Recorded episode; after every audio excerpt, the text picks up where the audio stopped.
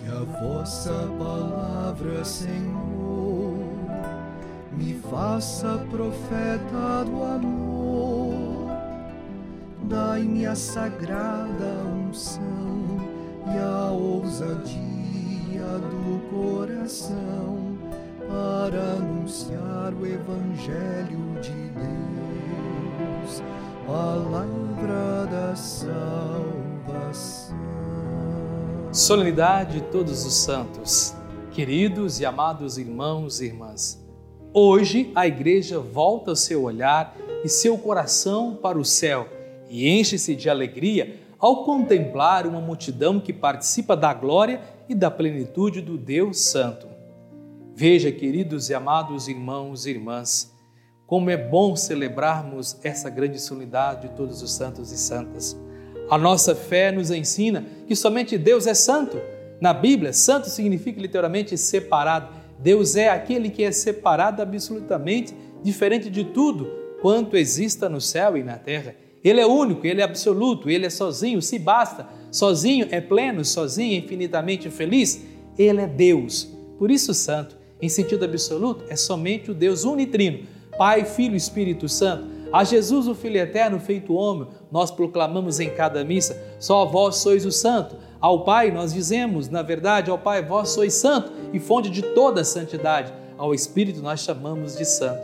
Mas a nossa fé também nos ensina que este Deus Santo e pleno dobra-se carinhosamente sobre a humanidade, sobre cada um de nós, para nos dar a sua própria vida, para nos fazer participantes de sua própria plenitude sua própria santidade. Foi assim que o Pai, cheio de imenso amor, enviou no seu Filho único até nós.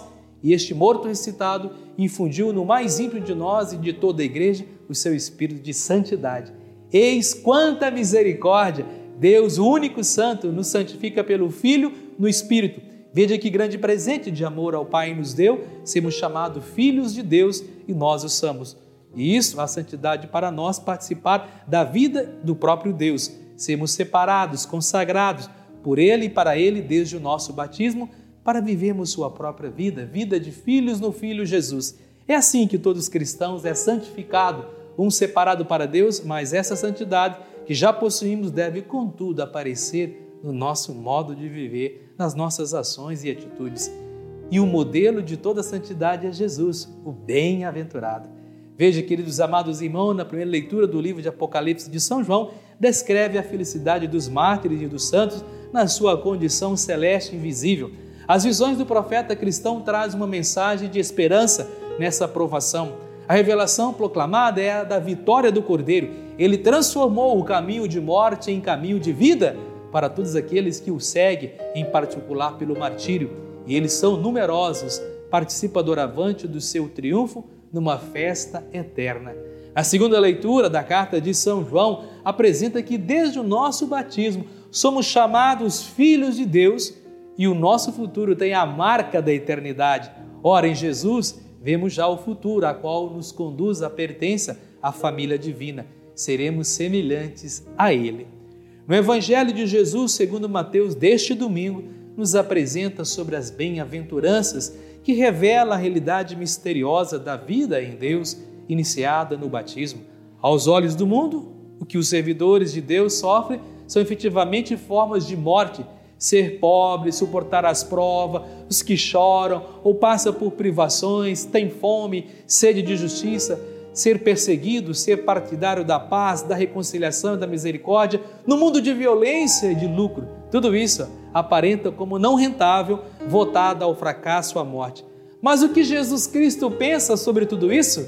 Ele, pelo contrário, proclama: Feliz todos os seus amigos que o mundo despreza e considera como mortos, consola-os, alimenta-os, chama-os de filho de Deus, os conduz à terra prometida e ao reino dos céus. Porque é que Jesus declara felizes os seus discípulos? Porque eles são pobres de coração porque eles estão libertos de tudo o que poderia entravar a sua liberdade. Com efeito, a alegria é o fruto da liberdade. Mas de que pobreza fala Jesus? Fala da pobreza que permite crer, esperar e amar. Esse pobre é aquele que tem crédito em Deus. Ter crédito, ou dizer credo, é a mesma coisa. Quando se fala de noivos, fala-se de duas pessoas que confiam entre si, que se compromete uma com a outra e que tem crédito, que acredita. A desconfiança torna a pessoa infeliz. Confiar é aceitar um certo abandono. Aquele que grita em direção a Deus no meio do seu sofrimento ou da sua confusão é aquele que confia sempre em Deus. Esse pobre é também aquele que espera. Jesus conhecia o coração do ser humano e soube reconhecer no coração dos seus discípulos esta aspiração a crer, a esperar e amar. É a razão pela qual ele escolheu e chamou a vocação da santidade a viver a missão do reino. Contudo, celebrar o dia de todos os santos é a festa de todos aqueles que procuram em cada dia amar a Deus, seus irmãos e colocam a sua vida a serviço do reino de Deus. Vamos juntos viver bem as bem-aventuranças. Vamos juntos responder o chamado que Deus faz a todos nós a uma vida de santidade. Sede santo, como Deus é santo.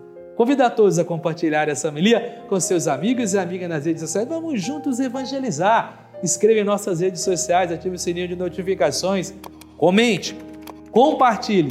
Sejamos homens e mulheres da santidade, homens e mulheres comprometidos com Jesus Cristo. Que Deus nos proteja e abençoe sempre. Ele que é Pai, Filho e Espírito Santo. Amém.